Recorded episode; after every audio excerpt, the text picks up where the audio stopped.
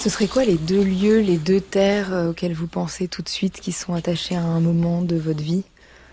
Sébastien Bedvedé euh, Alors moi je citerai en premier euh, les montagnes des Pyrénées, parce que je suis né à Pau, et on parlait de, un peu avant l'émission de terre refuge, et un lieu très particulier des Pyrénées, une vallée très particulière qui s'appelle la vallée d'Ossau, et un endroit où je retourne souvent et, que j'aime, voilà, qui fait partie de bah, de mon passé qui me rattache vraiment à ce lieu de manière très forte. Et le second, ça serait euh, l'île de Groix, euh, que j'ai découvert il y a une quinzaine d'années, en particulier un, un, endroit qui est pas sans rappeler euh, la terre de Watership Down, parce qu'il y a beaucoup de lapins sur cet endroit-là. C'est un endroit qui s'appelle le Trou de l'Enfer, et qui est une espèce de lande très aride et un paysage absolument splendide et, et propice à, à beaucoup de fiction. Thomas Blanchard euh, bah, le, premier, en fait, ce serait ma première adresse à Paris, et c'est le 3 rue Ribouté, euh, dans le 9e arrondissement. Euh, en fait, vois, c'était, c'est ma première adresse. J'avais, j'avais 18 ans quand je suis arrivé à Paris, et c'est juste, c'est un immeuble juste en face d'un hôtel. Et donc j'avais un vis-à-vis très très direct comme ça face à cet hôtel où il se passait plein de choses et c'est ça a été une, une adresse euh, marquante parce que c'est euh, c'est le début de quelque chose. Euh, pour moi, c'était faire du théâtre, être à l'école, faire du théâtre toute la journée. Voilà, donc c'était c'était important. et puis c'était aussi commencer à être adulte au fond. Et puis le deuxième lieu, je dirais la faute sur mer, parce que mes parents ont une maison donc là. Et c'est un lieu qui a subi la tempête Xintia, donc c'est un lieu à la fois pour moi de et de vacances et d'été et aussi un lieu qui a été traumatisé en fait. Et, voilà, c'est un, lieu que j'affectionne beaucoup. Et Florence Lazare? Ce serait aussi Paris, parce que je suis à Paris. je pense que c'est euh, le lieu que je connais, reconnais euh, dans le 14e arrondissement.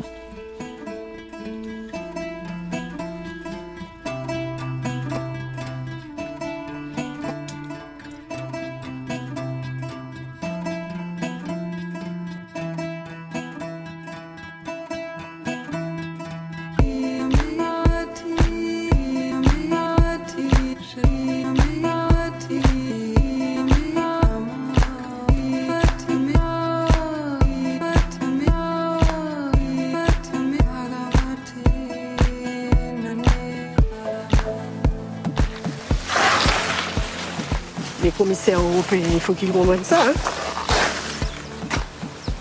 Rien n'est encore tout à fait réglé. Mes enfants sont nés dans le combat, dans la lutte. Je ne sais pas comment j'ai fait. Et ce que j'aimerais dans l'avenir, c'est que cet espace ne soit pas démembré, qu'on arrive à la garder dans son authenticité et dans sa fonction.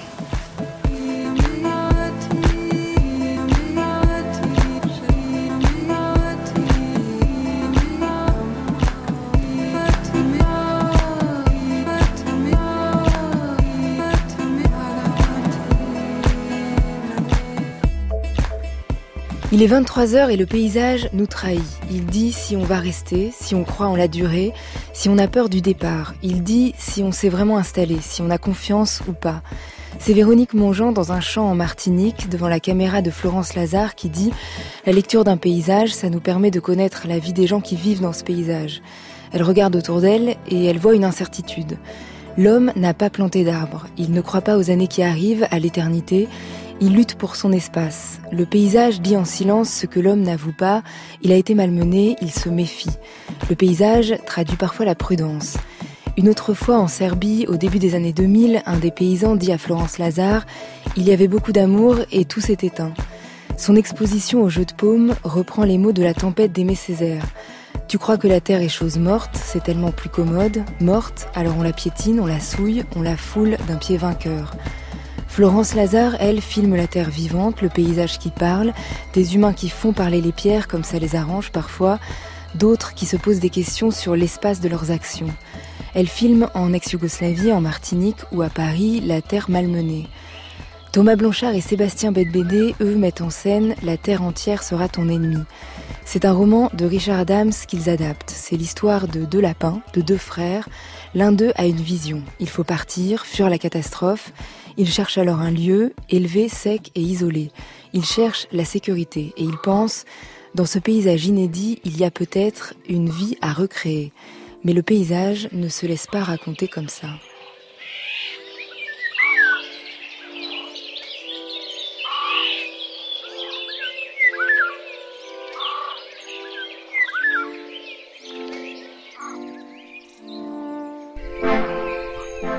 Il y aura donc Florence Lazare. Son exposition Tu crois que la Terre est chose morte se poursuit au Jeu de Paume à Paris jusqu'au 2 juin.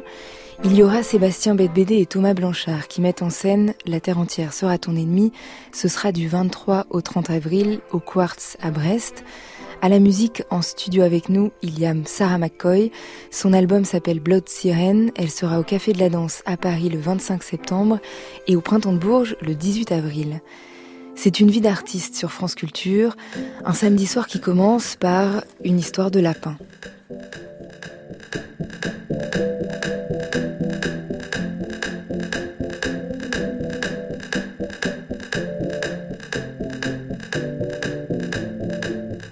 Alors, euh, je suis parti dans ce livre et c'est une merveille.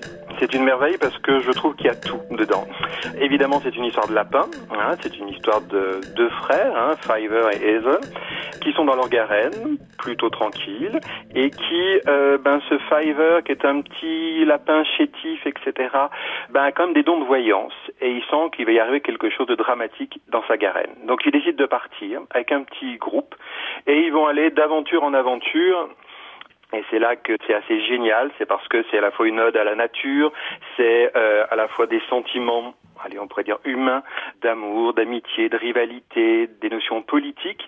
Et euh, on suit les aventures de ce petit groupe et entre autres de ses deux frères. Et euh, bah, c'est passionnant. On ne le lâche pas jusqu'au bout. Il y a vraiment ici, je, ne saurais pas le, le qualifier. Est-ce que c'est euh, simplement un roman d'aventure, simplement un roman sur la nature. Euh, je trouve que ça va bien au-delà.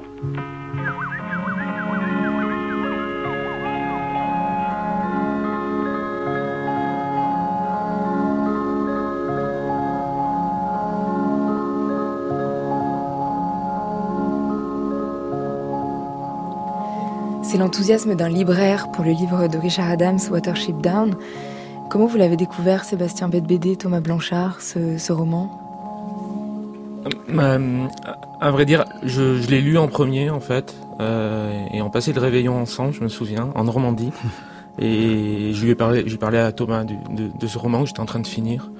Et en lui disant simplement que j'étais ben, un peu comme ce libraire, j'avais l'impression de découvrir quelque chose qui était absolument inédit, un texte euh, sur lequel on pouvait greffer énormément du contemporain. Euh, c'était certes une histoire de lapin, mais comme dit ce libraire très bien, mais pas que. Euh, c'était une histoire beaucoup plus complexe que ce qu'elle pouvait laisser entendre. Je m'étais aussi renseigné sur l'auteur à ce moment-là et la, la façon dont ce, ce, texte est arrivé dans sa vie assez tard, à 54 ans je crois alors qu'il ou un peu plus tôt, mais en tout cas il, il, était dans un dans sa voiture avec ses deux enfants. Il allait sur les, le territoire de de Shakespeare en fait dans, en Angleterre et, et, et ses enfants lui demandaient pendant le, le, voyage de raconter une histoire et c'est comme ça qu'est née cette, cette histoire de d'Azel et Fiver de ces deux lapins. Et donc j'en ai parlé à Thomas. Euh, sans, sans, vraiment du tout imaginer qu'on en ferait quelque chose au théâtre, parce que pour moi-même, et je continue un peu à penser ça, c'est peut-être euh, c'est le livre absolument inadaptable au théâtre. Et, et vous auriez pu penser au cinéma? Non, encore moins, je crois. Et en tout cas, je, donc quand Thomas l'a lu euh, et un, un, ou deux mois après, il est revenu vers moi en, en me faisant cette proposition-là. Pourquoi pas l'adapter? Et donc j'avais cette idée un peu, un peu, j'étais pas du tout sûr de que c'était une bonne idée.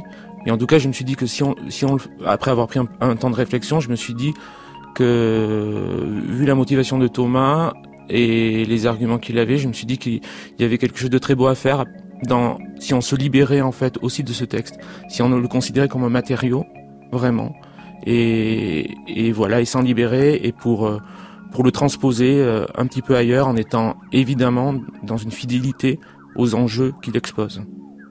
Sur scène, il y a deux, deux comédiens, Thomas Blanchard. Vous êtes, ils sont tous les deux avec des sacs à dos et ils partent à l'aventure et ça part d'une catastrophe qui s'annonce puisque un mhm. des deux, Lapin, dans le dans le roman, a l'impression qu'il faut vite là quitter la Garenne mhm. et qu'un danger imminent arrive. Donc c'est l'histoire tout de suite d'un exil. Ça commence par un départ. Ouais, ça, ça commence par une vision. Une vision. Moi, c'est ça sans doute qui m'a, en le, en le lisant, c'est-à-dire, j'étais en train de le lire justement, enfin comme comme Sébastien vient de le, le dire, c'est-à-dire que je, je, je l'ai lu et puis en le lisant presque immédiatement, je me suis dit mais c'est tellement des sentiments euh, fou en fait, et puis tellement ancien presque aussi. Euh, euh, c'est des peurs anciennes, des peurs d'enfants. Des euh, qu'est-ce que c'est que devoir partir comme ça en catastrophe, avoir une la vision d'une catastrophe. Euh, je sais pas, pour moi c'était immédiatement relié au, théâtre en fait, et à la fois au fait de, le jouer, d'incarner ça, de, traverser ça, et en même temps de d'explorer ça par l'adaptation qu'on devrait faire euh, justement du, du livre. C'est vrai que c'était euh, le livre, il, fait 500 pages, il y a plein de personnages, il se passe plein d'événements. Donc l'adaptation au théâtre, le rapport au théâtre, c'est justement euh, aller dans des choix, avoir un, une vision nous-mêmes de, du livre. La première chose, je crois, qui a été le point de départ pour nous deux, qui était évident, c'était de, de partir de ces deux lapins-là, en fait, de ces deux frères euh, et de n'être que deux. Ça, c'était presque instinctif. Enfin, c'est bon, c'est comme l'envie de monter un projet. C'est d'abord quelque chose de très instinctif, en fait, pas forcément euh, si compréhensible ou très pensé, mais voilà, c'est quelque chose de l'ordre d'instinct. Et, donc, à partir de là, ben, on, a commencé à rêver aussi avec qui. Et dès qu'on a rencontré Dimitri Doré, qui est mon frère Lapin, euh, bah, c'était évident. On l'a rencontré euh, euh, grâce au spectacle de Jonathan Cap de Vielle, à nous deux maintenant. Voilà. Et alors ces deux lapins, ils partent à la quête d'un lieu élevé, sec et isolé, en tout cas de la sécurité. il y a une question qui arrive assez rapidement, c'est est-ce qu'une est telle terre existe? Est-ce que c'est une illusion? Mmh. Et pourquoi aller par là? Qu'est-ce que ça a raconté pour vous, cette, cette question-là?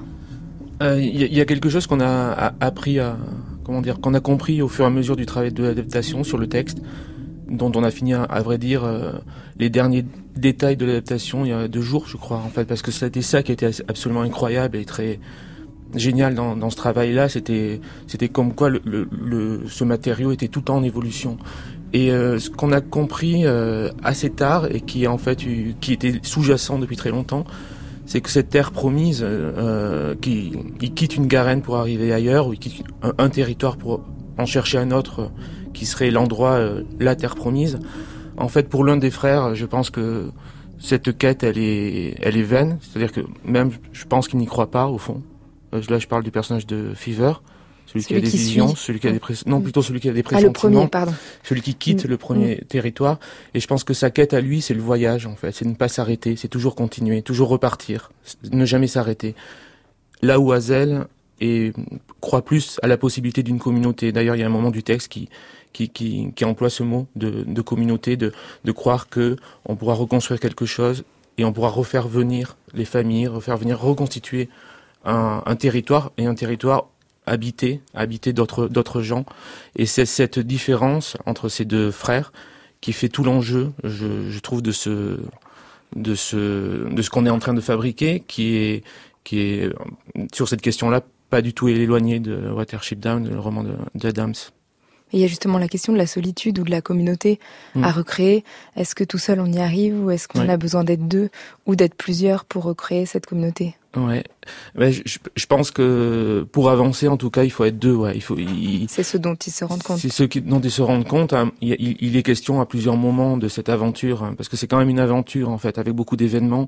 Euh, il est question que qu'ils se séparent, et dès que la séparation est envisagée, le drame arrive en fait.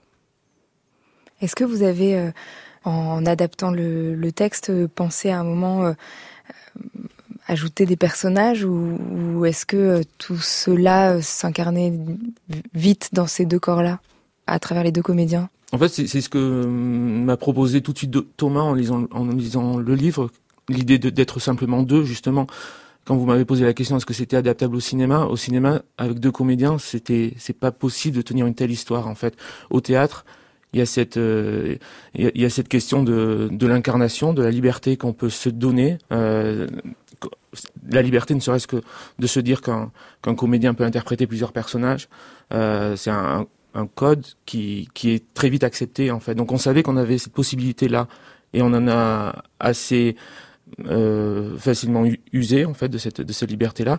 Après, euh, ce qui est arrivé euh, très vite en cours d'écriture, c'est que c'est cette idée que il y avait euh, Azel et Fever, mais il y avait aussi ce que nous on, nomme euh, les compagnons. Voilà les compagnons ou H et F, mmh. ces deux personnages qui sont qui en parallèle de cette histoire de lapin ont, leur propre histoire à, vivre.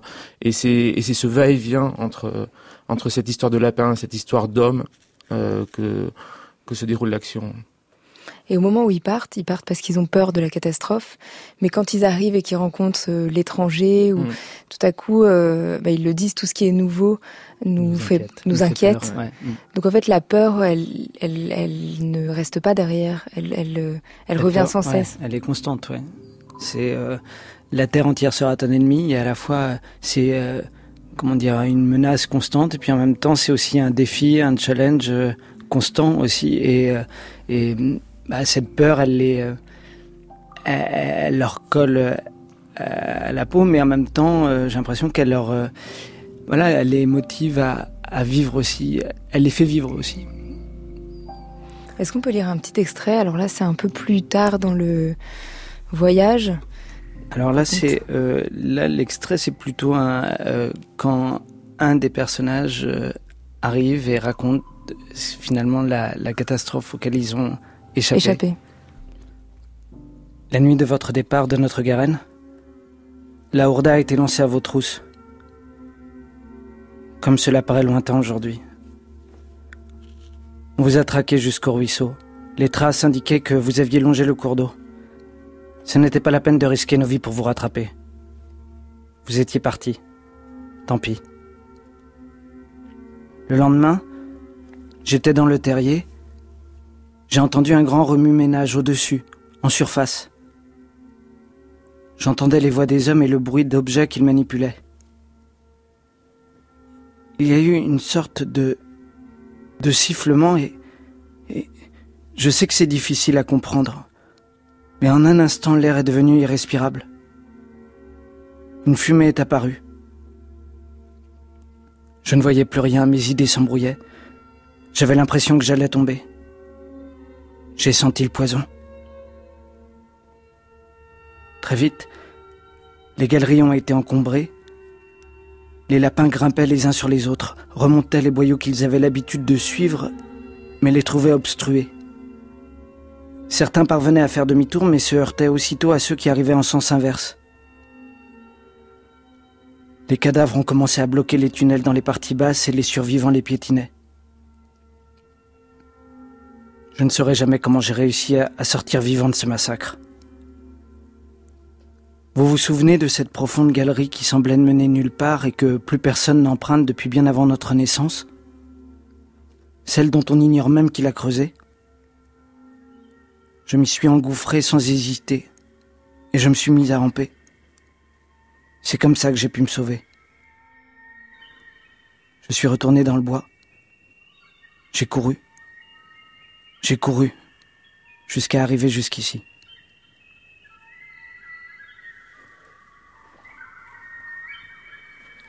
Les hommes ont mis des pièges, beaucoup de pièges, euh, et il y a aussi une pensée de, de la nature et du paysage que traversent euh, ces lapins euh, et qui est menacé par la présence des hommes mm. et de ce qu'ils imaginent pour détruire ce qui a le paysage qui a été construit. Oui, oui, c'est vrai. C'est un, c'est un, livre qui parle beaucoup du paysage, de, de l'environnement, de, de, sa destruction. Euh, et, et, effectivement, euh, ben le, le texte que, que, vient de lire Thomas évoque cette, la, destruction de cette première garenne. Euh, et voilà, on, on, peut, on peut, comment dire, on peut faire des, des, des liens, des parallèles assez, assez forts avec d'autres époques, d'autres, d'autres moments forts de, de l'humanité. Et, et c'est vrai que le, le, paysage est, très présent et, et nous dans notre, dans notre, adaptation on a, on a, on a voulu vraiment privilégier ça, c'est-à-dire que dans, dans la pièce on, on laisse une part très prépondérante à une espèce de narration, de voix, de voix off. Et souvent dans ces voix off, euh, on reprend des pages de Watershed Down telles quelles, et c'est des pages qui, qui traitent de, qui décrivent des, des, des paysages absolument euh, splendides la plupart du temps, des, une nature omniprésente, une nature qui aujourd'hui est, est, de plus en plus difficile à trouver. Et c'est très étonnant quand on, quand on entend ces, ces descriptions-là de, de, se dire que c'est que c'est déjà euh, une, une, rareté quoi en fait et, et, et on a voulu aussi dans, dans, dans, dans cette pièce euh, jouer des paradoxes parce qu'il y a beaucoup de paradoxes et, et en particulier sur euh, des questions scénographiques de, du, paysage qu'on avait à montrer parce que évidemment il, il, il, traverse des paysages multiples très différents souvent très beaux ou très mystérieux et, sur le plateau on a, pris le parti pris d'avoir un seul paysage qui était une espèce de, terre euh, aride euh, d'après désastre en fait. Et ce qui nous intéressait dans, ce choix-là, c'était comment le comment s'entrechoquer euh, le, texte, cette description-là, avec euh, ce que verront le, les spectateurs dans, au théâtre. Et pourquoi, à un moment donné, il faut euh, troquer la liberté contre la sécurité, si on veut la sécurité? L'idée de sécurité dans, dans le, le, le texte d'Adam, c'est dans notre adaptation, c'est pas exactement la même que, que, que la façon dont on use de ce terme aujourd'hui. En fait, il y a, il y a dans, dans, ce texte, je crois, je crois que dans ce texte, la sécurité, c'est c'est euh, fonder une famille, c'est l'amour la, de, de l'autre, le, le partage, le voilà la, la communauté, c'est ça, c'est avoir besoin des autres pour se pour euh, mieux vivre. Enfin, le, le texte dans ce texte-là, il y a cette idée que pour vivre bien, il faut vivre euh, ensemble. ensemble. Mmh. Voilà. Donc c'est, je pense que la sécurité, elle est vraiment liée à cette idée de communauté. Mais dans le texte d'Adams, euh, elle est et dans le spectacle aussi, hein, euh, cette la, question de quel genre de communauté, quel genre de société, dans quelle société on, choisit même de, vivre ou comment on s'organise ensemble. Euh, ça, voilà, c'est vraiment une, question importante du, livre. C'est euh, et il y a différents modèles de Garenne, il y a différents modèles de moments voilà, qui vivent, et, et c'est ça que le spectacle questionne aussi, en fait.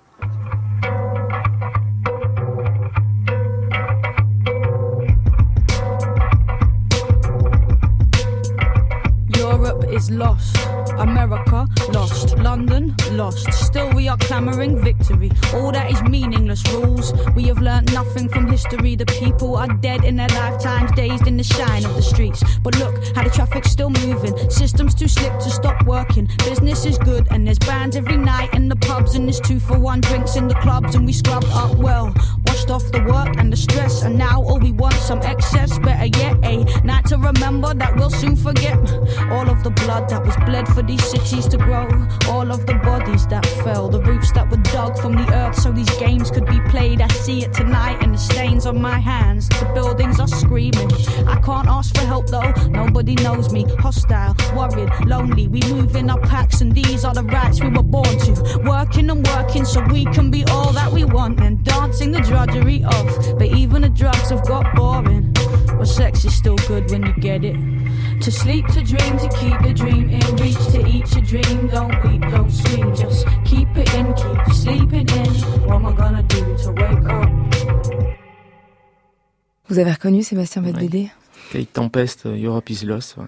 C'est un, c'est un morceau que qu'on va utiliser sur, pendant le spectacle. C'est un moment euh, qui est une espèce de moment un peu à part. Hein, où Thomas et Dimitri se lancent dans, dans une chorégraphie euh, inoubliable, euh, voilà qu'on a encore à, à beaucoup répéter, mais, mais qui s'annonce euh, inoubliable. Euh, et voilà, c'est un, c'est un, c'est un titre euh, qu'on a beaucoup utilisé, à, on a beaucoup, pardon, hésité à, à, à utiliser. bah, comme, comme, comme, on laisse entendre depuis pas mal de temps, euh, depuis qu'on parle de, de, de, notre travail, il y a cette, cette idée de, de, de, faire des parallèles avec, avec l'époque, avec, avec euh, évidemment, bah, puisque on nous en parle, et puis on on n'est pas innocent aussi le, la question des réfugiés.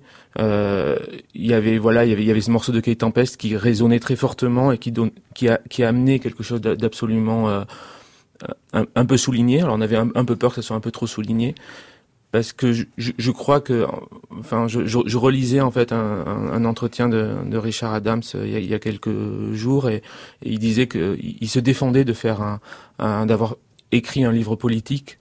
Il disait que le politique c'était pas c'était pas dans son écriture, c'était pas son projet, mais qui devenait politique dans les yeux des lecteurs et, mm. et c'est eux qui en faisaient un objet politique. Et, et je pense que je pense qu'on est un peu dans la même position. Euh, voilà. Le, le, texte de Kate Tempest est hautement politique mais quelque part on, on lui laisse la parole à ce moment-là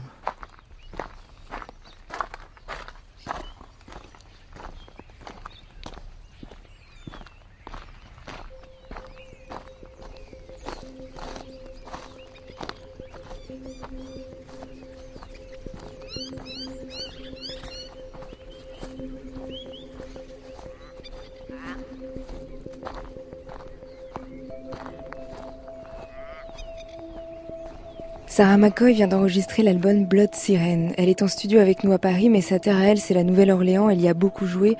On dit là-bas que c'est un ouragan. Elle a un tatouage Jurassic Park sur le bras qu'on avait remarqué. Elle a la voix puissante, elle fait trembler la terre qui semble parfois même lui répondre. Et le premier morceau s'appellera Boogeyman. Je suis Sarah McCoy en studio avec Florence Lazare, Thomas Blanchard, Sébastien Bébédé, vous écoutez Une vie d'artiste d'Aurélie Charon sur France Culture. On est ensemble jusqu'à minuit. Et l'histoire de Boogeyman, c'est quoi, Sarah? En fait, euh, j'ai rencontré un mec juste une fois et j'ai tombé amoureuse. Bah, en fait, il est disparu. Donc, euh, j'ai écrit cette chanson pour dire euh, je veux te chasser, te manger, t'attraper, etc.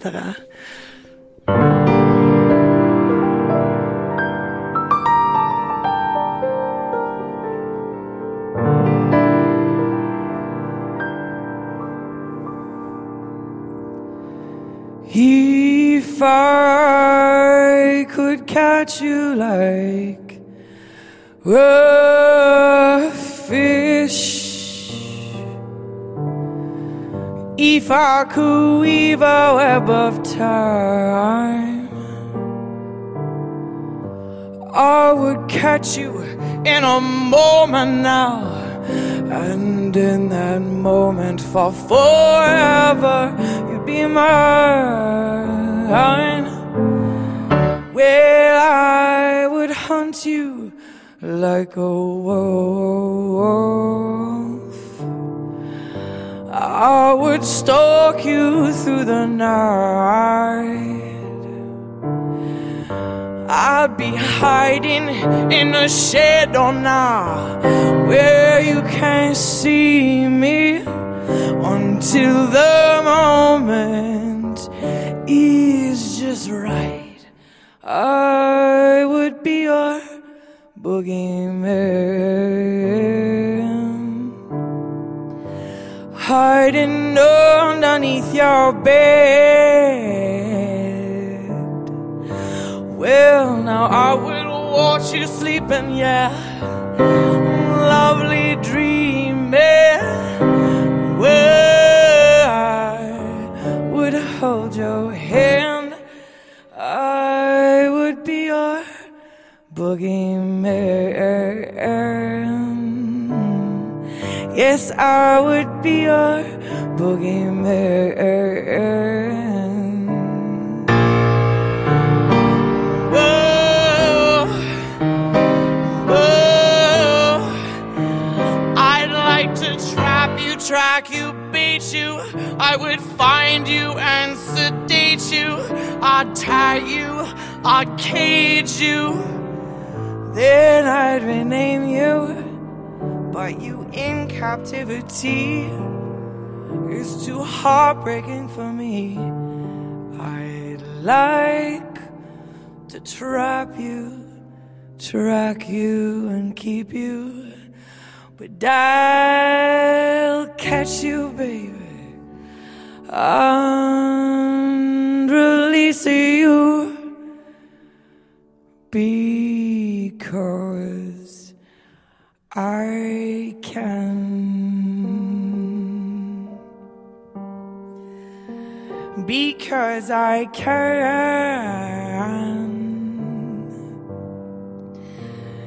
Because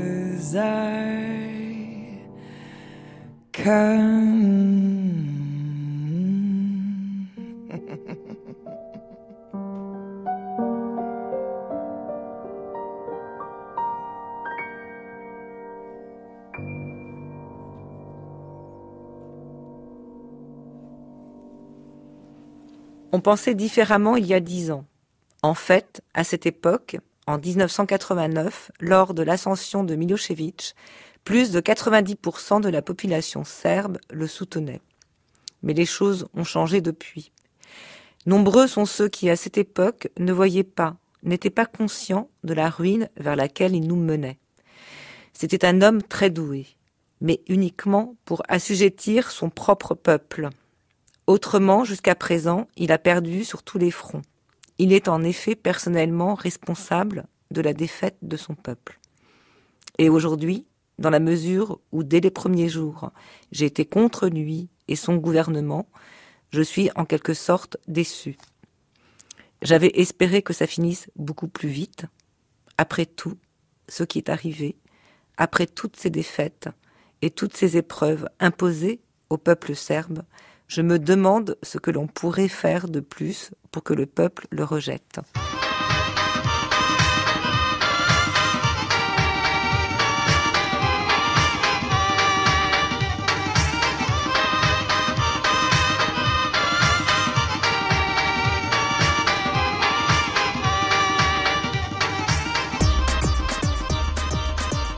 Florence Lazare, vous avez lu un extrait en fait des paroles euh, d'un homme dans la vidéo Les paysans qui date euh, de 2000. Euh, Est-ce que l'envie de filmer les gens, ça correspondait au moment où vous aviez l'envie de retourner, d'aller dans ce pays avec lequel vous aviez des liens? Euh, c'était pas tant de filmer les gens, mais effectivement, quand je suis donc retournée avec ma mère en 99 euh, en Serbie, j'ai laissé de côté euh, mon appareil photographique, euh, qui était, euh, on va dire, mon moyen de production. Et je suis partie avec une caméra dont je n'en connaissais pas vraiment en fait complètement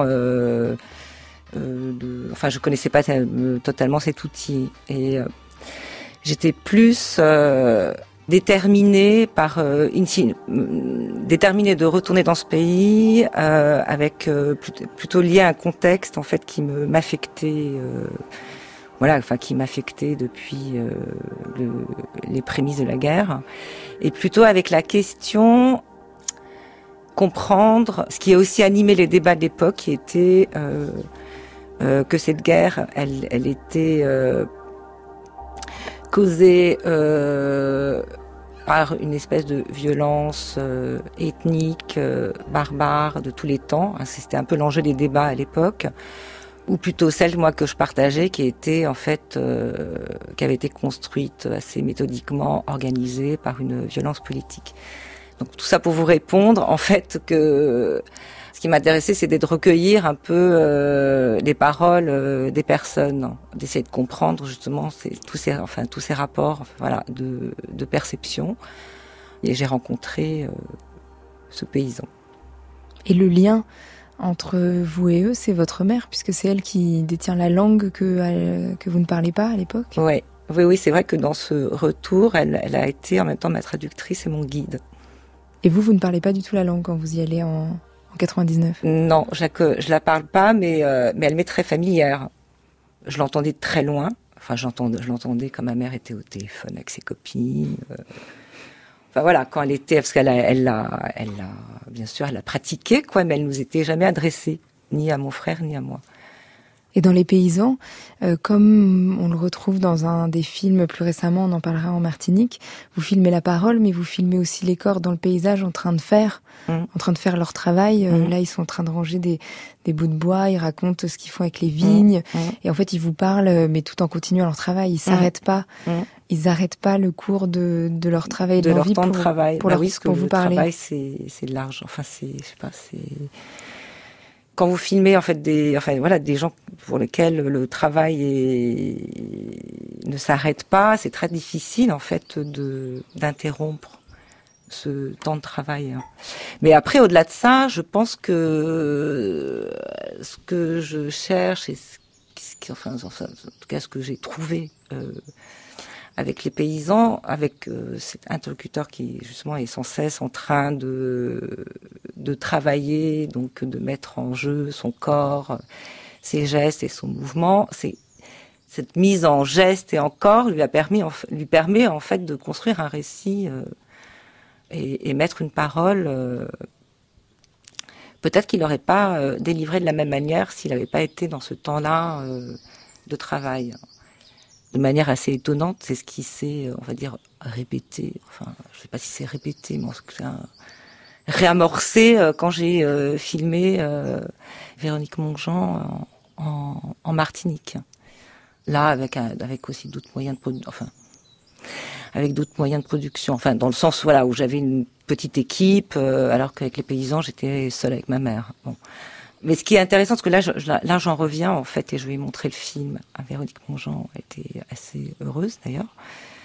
Véronique Mongeant, donc c'est un autre film qui, euh, Oui. qui est beaucoup plus récent, qui date Oui. de, de 2000, l'an- bah maintenant, enfin de maintenant, voilà, en fait. 2019. 2019. Et on entendait un tout petit extrait au début de l'émission. Elle est, euh, elle parle de l'agriculture en Martinique et d'un Mm. espace qui a été euh, occupé en fait euh, par euh, justement un groupe qui refuse toute cette agriculture euh, euh, conventionnelle avec Mm. euh, des insecticides, tout ce qui a menacé pas mal la, la santé de de beaucoup d'entre eux là-bas. Et donc elle raconte euh, la lutte pour cet espace et cette euh, cette façon de cultiver. Et elle est en train de, elle est au milieu de du champ. Voilà, oui. Et vous Euh, venez de lui montrer le film. Ah oui, oui, oui. Voilà, et pour reprendre votre, question au départ de ce rapport en fait de relation parole au geste, je, je crois, enfin, je, je commence à comprendre en fait euh, que je suis assez intéressée de d'essayer de travailler à partir euh, des lieux de production, euh, enfin, enfin des, de la construction de, de lieux de production, et que les lieux de production en fait, euh, pour moi, finissent par être aussi des lieux de pensée enfin, des lieux aussi de, de construction euh, de l'histoire. Et là, il dit des choses assez fortes dans Les Paysans. Euh, on l'a entendu, vous avez lu un petit extrait, mais il raconte euh, de quelle façon tout, tout ce qui a changé en dix ans et de quelle façon il, ils ont l'impression, il a l'impression d'avoir euh, été mené euh, voilà, dans la misère par Milosevic et de ne pas Mm. l'avoir compris euh, assez vite, en fait. Et, Ah, je crois que lui, il avait compris depuis le départ. En fait, ce qui est intéressant, c'est qu'il il a, à l'époque, hein, Milosevic était encore au pouvoir, donc la parole, est, ce type de parole était extrêmement rare et enfin dans, enfin dans une circulation, on va dire publique. D'ailleurs, je pense qu'elle est encore extrêmement rare. puis il a aussi Euh, beaucoup d'humour. Il dit les Serbes adorent ouais. faire la fête, ils fêtent leur malheur, mais ils fêtent. Mais le fait, oui, oui, ça c'est, oui, oui, bah, oui, tout à fait, oui. Mais ce que je, mais ce que, ce que je trouvais euh, vraiment intéressant, c'est qu'il faisait vraiment il, il- il fait la distinction euh, de cette construction, euh, de cette construction, de cette violence euh, étatique, quoi. Voilà, Ouais, il dit qu'est-ce qu'il faut encore pour qu'on le Ouais. rejette, quoi? Qu'est-ce qu'il faut faire ouais, de plus ouais, que ouais, ce qui a été fait pour, Ouais. euh, ouais. pour finir par, euh, par refuser. ouais, tout à fait.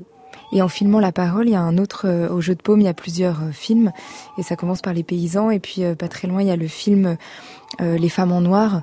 Et c'est un dispositif euh, intéressant aussi pour filmer la parole parce que c'est une, une réunion entre femmes euh, euh, qui qui échangent entre elles et qui parlent de la responsabilité peut-être euh, individuelle dans cette euh, ou colle- et Et collective. collective. justement entre de, de, de toutes ces femmes ensemble Mhm. et qui disent mais, mais nous en même temps on on n'a pas refusé en bloc. Enfin les femmes euh, quel était notre espace d'action? C'est très intéressant leur leur discussion et, et vous filmez euh, à la fois la parole et puis les visages et, Et surtout euh, les visages. surtout qui les écoutent. visages voilà Oui, les qui visages qui écoutent écoutent. ouais. la parole qui circule Ouais. Oui, alors très de, aussi de manière très euh, pragmatique. Du coup, j'étais euh, sans ma mère, donc sans sans mon guide et sans ma traductrice. Ce groupe euh, que j'ai filmé, c'était donc au Monténégro.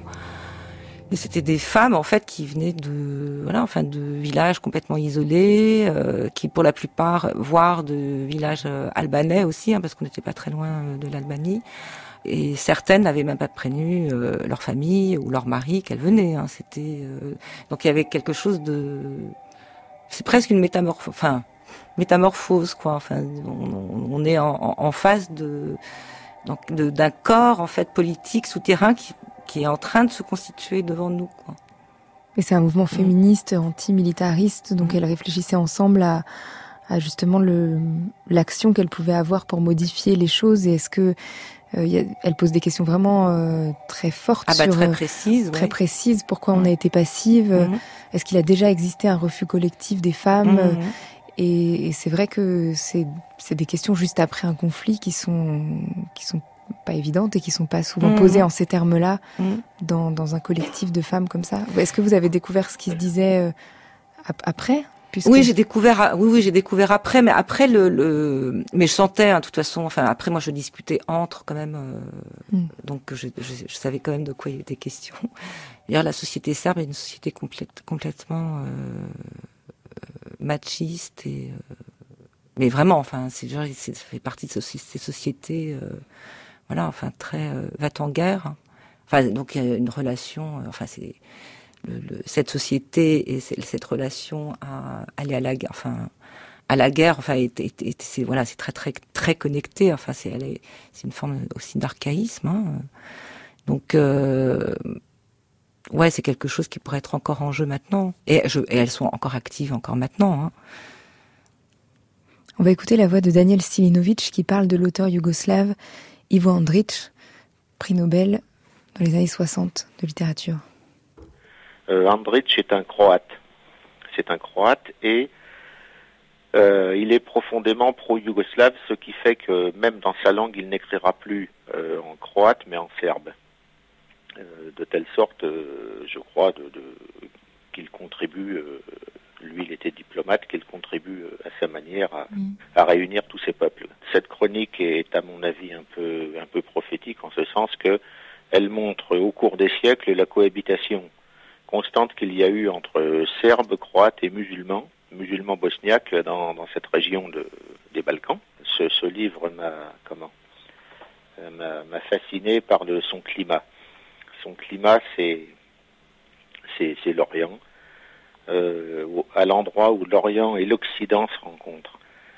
Euh, c'est les Bosniaques euh, qui vivent là, musulmans, sont des Européens, mais ils sont déjà de religion musulmane on a deux mondes, euh, un monde, disons, chrétien, qu'il soit d'ailleurs serbe orthodoxe ou catholique croate, et puis un monde musulman. On a le, le tout le peuple, alors là, qu'il soit catholique ou, ou, orthodoxe ou musulman, le petit peuple des dominés face à ses, dominants, ses, ses, gouvernants, qui, à l'époque de cette chronique, sont, c'est encore l'Empire ottoman, sont les Turcs.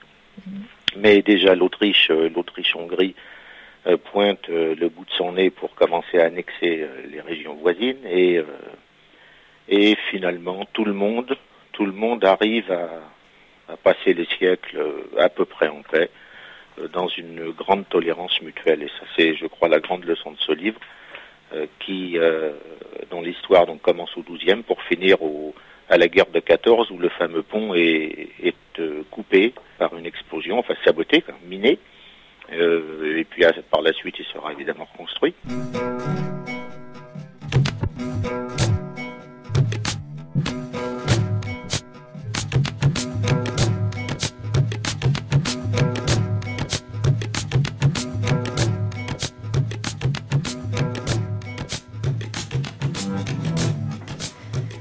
Le livre le plus euh, célèbre d'Ivo Andrić s'appelle Le pont sur la Drina et le pont sur la Drina il se trouve à Visegrad et euh, c'est là où vous avez, euh, entre autres, été filmé. En tout cas, vous vous êtes posé la question de cette nouvelle ville qui se construisait dans la ville. c'est un projet d'Emir Kusturica, le, cinéaste, qui a construit un, un village à l'intérieur de Visegrad qui était destiné à être décor de film et parc d'attractions pour les touristes. Et, et Ivo Andrić, c'était vraiment un yougoslave. Et c'est vrai que c'est assez drôle au début quand il dit c'est un croate, il écrit en serbe. Enfin, tout le monde essaie de, de se raccrocher ou de récupérer en tout cas l'histoire de cet homme qui était vraiment... Euh, euh, vraiment en effet pro-yougoslave et qui aurait sûrement été très triste de la suite de l'histoire. Euh, pourquoi vous avez eu envie de, de raconter l'histoire de ces nouvelles pierres et, et c'est d'un des films, enfin du film qui s'appelle Kamen? Alors au départ, mon projet était en fait d'essayer de, comprendre à Trebrinje, qui est euh, donc la ville, euh, une ville au, au, sud en fait de la République Srpska, euh, de comprendre pourquoi une église byzantine avait été construite de toutes pièces et qui ressemblait à une église au Kosovo qui s'appelle l'église de Gračanica. En fait. Donc Ça a été déjà un premier indice pour moi, en fait, où je me suis aperçu que euh, la, construction de toute pièce de ce patrimoine était une manière, en fait, euh, pour les Serbes qui étaient, bon, qui sont maintenant majoritaires euh, sur ce territoire-là, de légitimer leur antériorité et, qui était en fait de voilà une manière d'effacer la culture bosniaque littéralement en voilà fabriquant ce nouveau patrimoine. Donc de réécrire l'histoire, donc de falsifier l'histoire. Et au moment du tournage, euh, quand j'ai été à Trébrigné, je suis tombée vraiment par hasard par euh, sur le chantier euh, que menait Kusturica. Lui, il n'était pas là, mais c'était lui qui le, voilà, enfin, qui le finançait. Ce chantier d'ailleurs était euh, juxtaposé à euh, un monastère euh, ancien et dans lequel Karadzic avait été caché quoi. Donc c'est pour vous dire en fait le, le pour, comprendre en fait l'intrication entre l'Église orthodoxe et l'ultranationalisme qui, qui continue à être en, cours dans cette région. Donc et je et je et je découvre en fait que c'est Kousoritsa donc qui va euh, prendre des pierres issues des ruines austro-hongroises ou de maisons euh, de vieilles maisons qu'il va re, euh, remodeler et qu'il va ensuite euh, acheminer dans son nouveau euh, chantier à l'est de la Bosnie à Visegrad. Donc là pour moi ça a été une vraie enfin c'était une découverte une découverte, mais finalement une manière aussi de comprendre cette logique euh, à l'œuvre, euh, un peu implacable. Donc c'est comme ça que je me suis retrouvée à, à, aller filmer euh, ce chantier, où bien sûr je me suis travestie, enfin travestie, j'ai bien bien sûr pas dit quels étaient les enjeux de mon film. Il y a Sarah McCoy qui est toujours en studio avec nous. On va on va écouter un nouveau morceau de, l'album euh, Blood Siren et ce morceau s'appelle Hot Shot.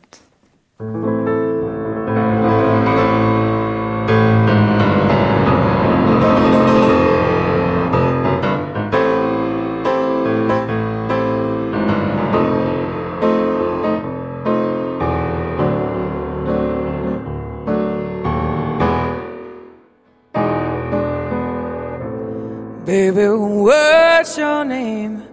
Think that I've seen you before now.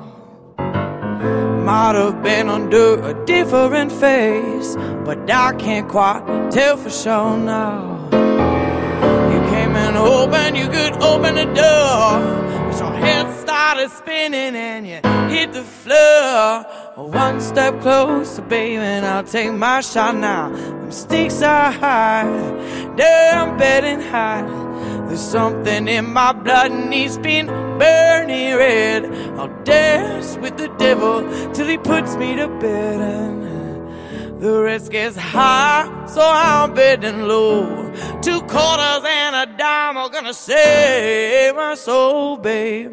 But everything you think you deserve. You're gonna lose it, baby, na na na na because you don't know, you don't know what I'm worth. Oh no, yeah, you don't, you don't know. Oh, oh, oh, oh, you don't know now. You're gonna lose it, baby, no, no, no, because you don't know, you don't know what I'm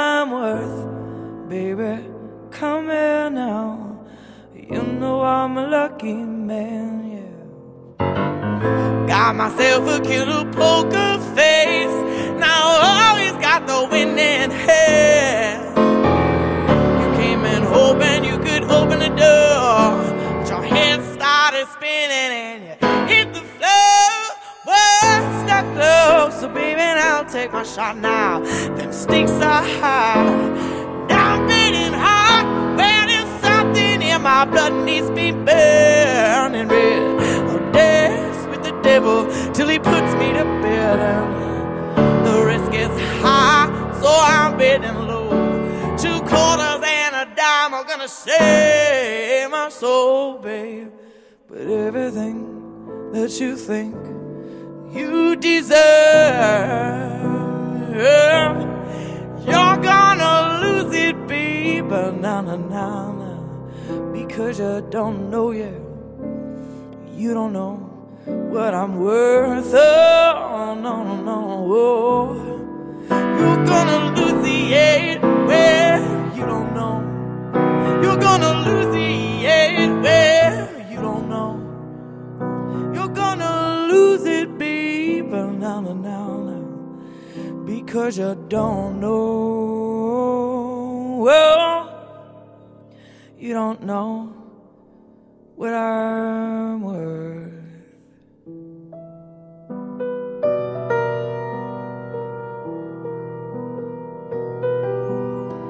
You don't know what I'm worth. You don't know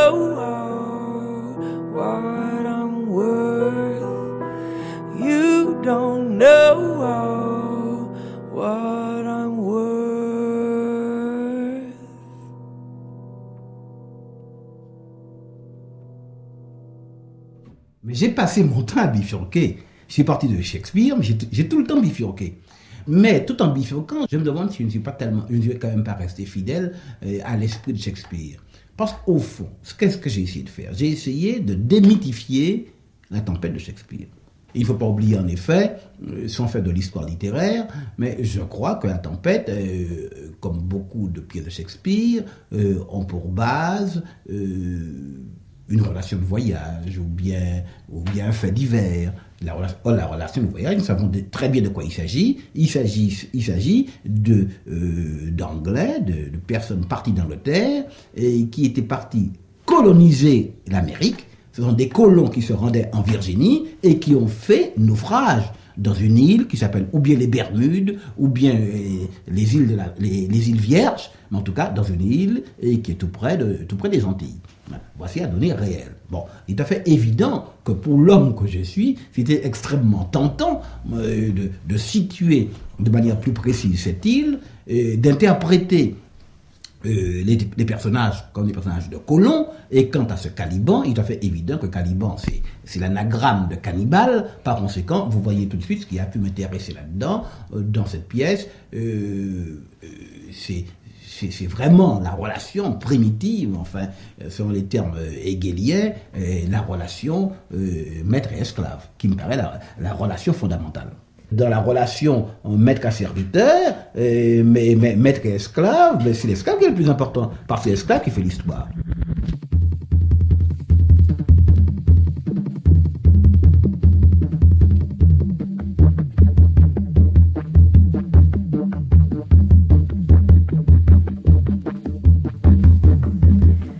C'était la voix d'Aimé Césaire et il évoquait la tempête.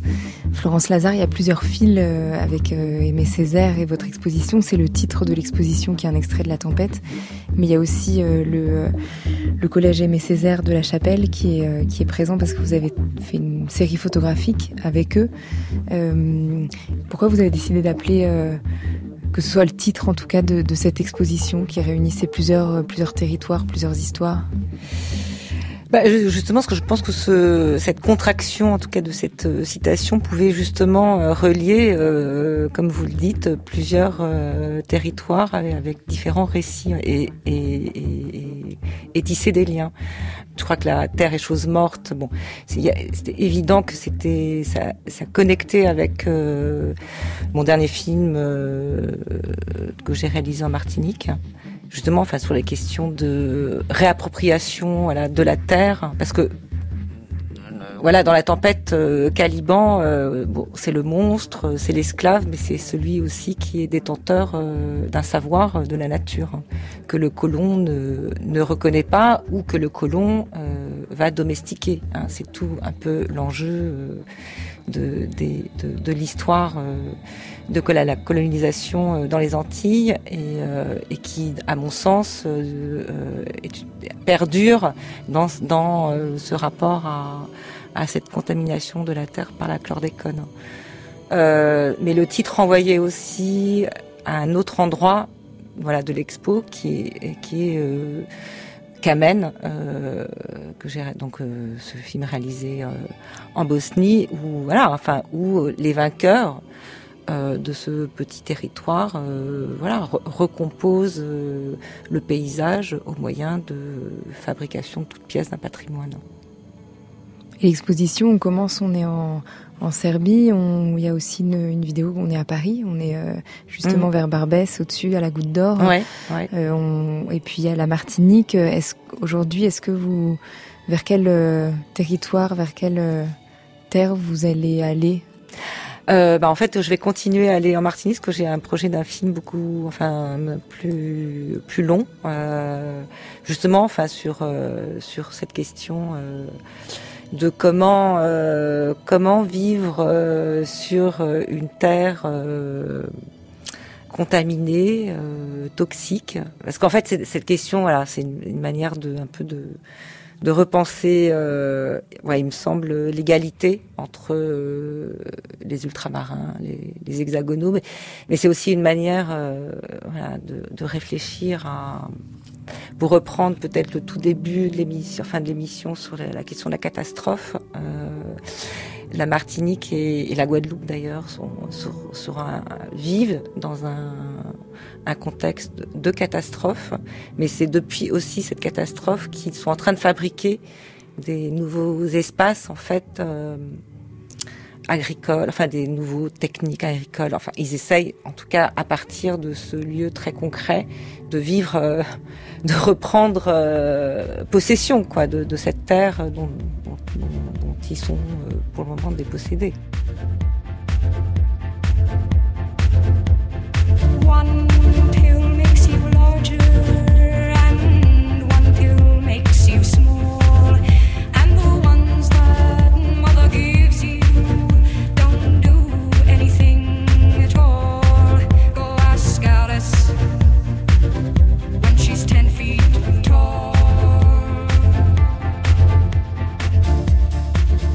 On sera parti des paysages qui disent qui sont les humains qui les habitent et qui ne se laissent pas raconter comme ça. Florence Lazare, l'exposition s'appelle Tu crois que la Terre est chose morte? C'est au Jeu de Paume à Paris et c'est jusqu'au 2 juin. Sébastien Bedbédé, Thomas Blanchard, La Terre entière sera ton ennemi. Ce sera du 23 au 30 avril au Théâtre du Quartz à Brest. Sarah McCoy sera au Café de la Danse à Paris en concert le 25 septembre et avant ça elle sera au Printemps de Bourges le 18 avril. Avant la nuit, je dis merci à Inès Duperron pour la préparation de l'émission, merci à Lionel Quentin pour la réalisation et à la technique ce soir, merci à Pierrick Charles et Tahar Bouklifa. Vous écoutez France Culture, il est presque minuit, dans quelques instants ce sera demain, ce sera dimanche et ce sera l'heure des nuits.